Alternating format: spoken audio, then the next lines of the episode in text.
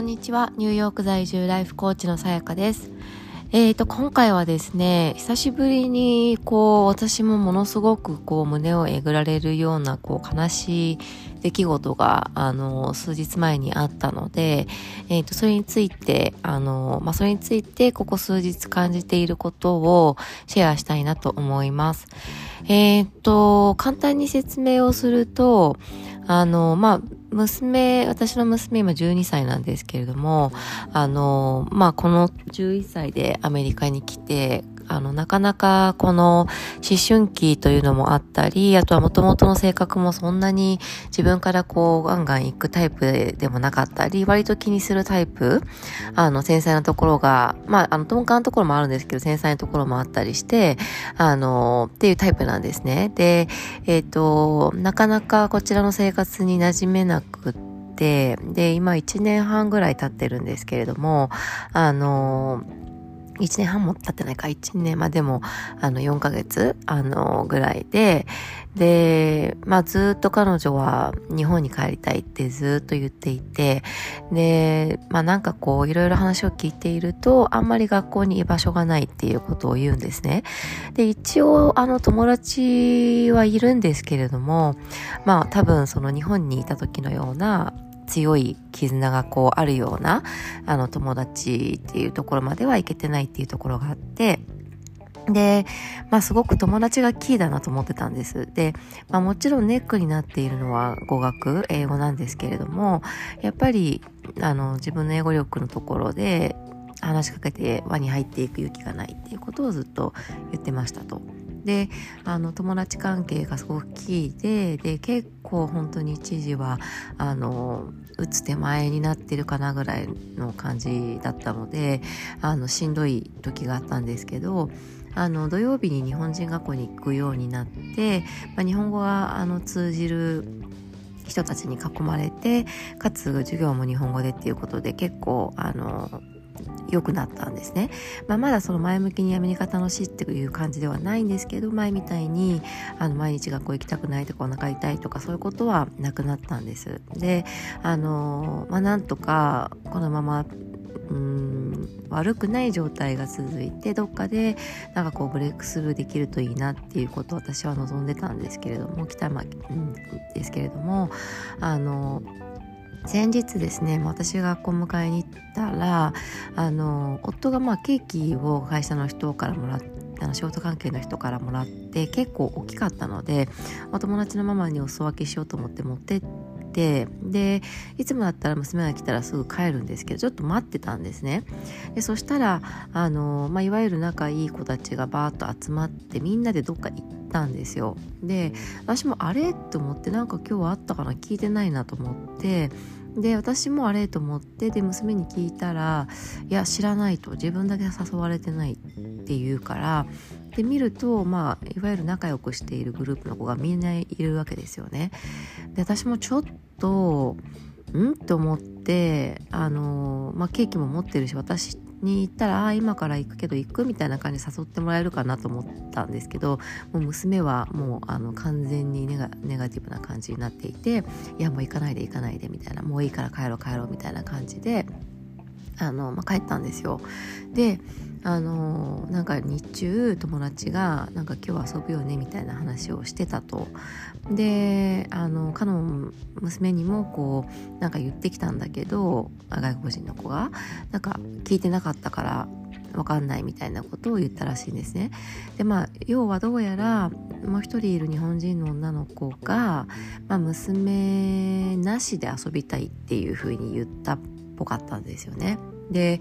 まああの娘もそういう時あるので例えば他のもう一人とか二人とかぐらいと遊ぶんだったら全然いいなと思うんですけど仲良しグループ全員がいて娘だけいないっていう状況だったのでちょっとさすがにそれはひどいかなって私も思ってうーんでもなんかちょっとあの経緯があのあったんだろうと思って、まあ、あの別の子のママに聞いてみたらまあ、あの要はそういうことだったんですね。でもともとはその子ともう一人その子がもう一人の外国人の子を誘いたくてでも英語はわからないからハーフの女の子についてきてっていうことで3人になったらしいんですけど、まあ、そこでからなんかうん誰がどうなったかわからないけど、まあ、結局グループの子がみんな来るみたいな感じになってでもかのあの娘だけが、えーと、誘われないっていう。でそれも私はいまだにいやちょっと誰かのママが気づいてくれていくらその日本人の子が娘なしで遊びたいだったとしてもやっぱりさすがに全員グループが来る中で一人だけ呼ばないのは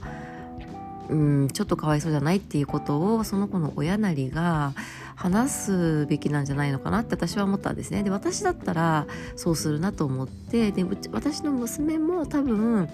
いくらその子なしだって遊びたいと思ってたとしても全員来るんだったらさすがに呼ばないわけにいかないでしょって絶対思うと思うんですね。でまあちょっともう起きたことはしょうがないし、まあ、みんながそのどういう経緯で考えるかっていうのはもう人それぞれなので何とも言えないんですけれども、まあ、少なくとも私はすごく悲しいなと思ったんです。でその帰り道も娘があの自分の顔が怖いからなんか誘い誘ってもらえなかったのかなとか自分だけが嫌われてるんだとか私よりもあっちの子の方が好きなんだと思うとか急にものすごいこう自分のことを責め始めたんですよね。で私ももうちょっとそれ見ててあまりにも辛すぎてで結局その別の友達のママと電話で話したんですけどもその時にボロボロ珍しく泣いてしまってあのちょっとうんまあこういうことって人生あるなとは思うし多分ね今後高校生とかになっても娘は一人でそういう問題にこうあの直面することもあると思うんですけどやっぱり娘がそうなってるのを目の当たりにしちゃうっていうのはもう結構きつくてですね。あの本当にいつになっても悩みは絶えないなと思うんですけどあのそうですね。だからうんまあ正直もう起きてしまったことだし、まあ、で娘にもちゃんとあのこういう経緯だったらしいよっていうのは説明してでそしてあの私のその友達のママもあの別の子にも話してくれたみたいで他の子からは謝ってくれたみたいでで他の子たちは娘が呼ばれてないってこと知らなかったみたいなんですね。そうだからうんまああの全員が彼の娘のことを嫌いなわけじゃないっていうことは娘は分かったのでそこはすごく良かったんですけれども、まあ、逆にその日本人の子に対するやっぱわだかまりが生まれてしまって、まあ、それは当然だと思うんですけどね。で私がもう一つ思ったのはでその友達のママと話した時になんかいろんな話から、まあ、娘がすごいネガティブだねっていうことを言われたんですね。でまあ仮にみんなお友達と遊んでてもまあいいなぐらいに思えたらいいのにねみたいなこと言われたんですけどまあそもそもまだ12歳だからそんな大人な考えするって難しいと思うし私でさえあの状況を見た何も知らずにその状況を見た私でさえすごく胸がえぐられる思いだったのでその当事者である娘はそんなこと思えるはずないなとも思うしあのあとはまあこっち来てからの、ね、経緯があるのでそういうふうに思っちゃうのは私は、うん、しょうがないかなって思ったりするんですよね。でもやっぱりそういうのを知らない他のママから見るとすごく娘がネガティブであんまりこうこっちの生活を前向きに過ごしてないっていうふうにまあ、でそれはかつ娘の性格のせいで彼女がもっと努力しないといけないよねっていうふうに見えるだなと。でそこは一部私もそれは本当だと思っていてもうちょっと娘がどうにかあのそろそろさすがにもう1年以上経つのでどっかで前向きにこうやらなきゃなって思わないとダメだなっていうのは agree なんですけれどもなんかその少ししか見ていない人にそういうふうにこういろいろ言われたことに対してであと私がその仕事をしているからなんかちょっとケアが足りないんじゃない？みたいなことも言われたりしたんですよね。でうん。でまあもしかしたら事実かもしれないしでも私はそんなことないと思っていてなぜかというとやっぱり娘も一人になりたいっていう時もあるわけですよねもう12歳にもなれば。だから部屋から私がいくら言っても出てこなかったりあのなんかしようよって言ってもなんか別のことがしたいって言って自分でこもってたりもやっぱりするので私が忙しくて構えてないかというとそうでは全然ないんですよね。であの確かに娘のケアでもう少し工夫できることはあるかなとはずっと思っていてでもそれは忙しいからではないんですよね。やっぱり私と娘の関係性とか性格のところの問題であってそう。であの私も本当にいろいろと夫とも相談しながらもうどうやったら娘がハッピーでこっちの生活をしてくれるかっていうのもそれしか悩みがないぐらいあの考えてはいるんですよ。で今回でそのママもあの多分何か何かいいアドバイスをしてあげなきゃとか何か気づきがあればいいなって思いで言ってくれたんだと思うんですね。だから全然あの何て言うんだろう。まあ私も多分コーチングでいろいろと人の心を勉強してきたからそう思えるところはあると思うんですけどやっぱ普通に考えたらもうこっちがただでさえボロボロなところにそんなことぐさぐさあんまり知らない他の人から言われるとすごい傷つくと思うんですで、まあ、正直私も言われた時は結構ドーンってきてあのなんでそんなこと言うのかなっていうのは思ったんですけどまあ彼女の立場に立ってみると多分どうにかこうあの良くしてあげたいっていうそういう気持ちですよね。まあ、これその私が勉強したコーチングスクールの言葉で言うとエナジー4っていうんですけど そうまああのいろいろ本当に考えることが多いこの数日間でした。で多分こういう経験って皆さんあのね少なからずいつかされることもあるかもしれないんですけど、まあ、そういう時にやっぱり大切だなと思ったのがあの自分がやっていることにちゃんと自信を持つことっていうのはすごく大切だなと思いました、まあ、私も正直全然子育てに関してはもうやっぱ答えがないのでもう全然自信ないってあのいう部分もあるんですよね。でまあっていうか全然自信はないんですよね。だけどやっぱり自分の性格とか娘の性格とか置かれている状況これまでの経緯今置かれ,、ね、置かれている状況とか含めてできるベストなことをことその当時のその時その時の私の性格も踏まえてですねはやってきているとは思って信じていてでもっとで何かできたかって言われたらできたと思います。だけどやっぱりその時の心境だとできなかったことってあるわけですよね。だから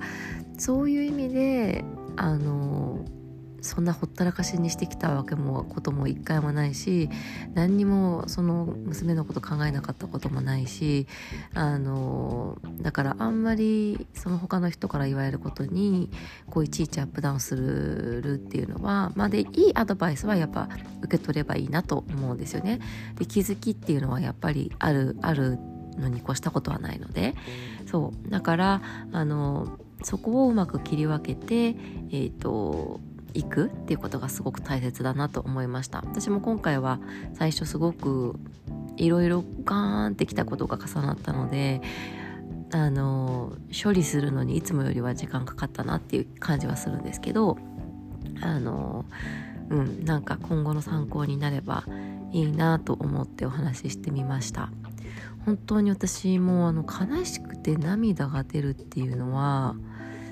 つぶりだろうっていうぐらい久しぶりだったと思うんですよね。だからかつそれが人前で泣くっていうことがそうまあ夫以外のとこですよね。だからちょっと自分でもびっくりしたんですけどまあでもそれくらい悲しかったなとは思います。やっぱり自分の娘がねなんか仲間外れにされてその後すごく自己嫌悪に陥っている姿をガーッとこう見てしまったのでもううわーって思いましたよね本当に。いやここまでやっと持ち直してきたのにっていう気持ちとなんで娘がそんな思いしないといけないんだろうっていうあの本当にこうなんかいたたまれない気持ちでしたね。はい。ちょっと今日はあのなんだろう。ね、ネガティブなというか ちょっと重たいあの感じのシェアだったんですけどあのこういうやっぱり思いってねなんかどうしても避けられない部分があるなと思うのでもし今後とか今まさにとかそういう思いをしている方がもしいたらですねあなんかあの言ってたなみたいに思い出してあの聞いて気持ちが楽になるといいなと思います。えーと、今回も聞いてくださってありがとうございます。えー、素敵な一日をお過ごしください。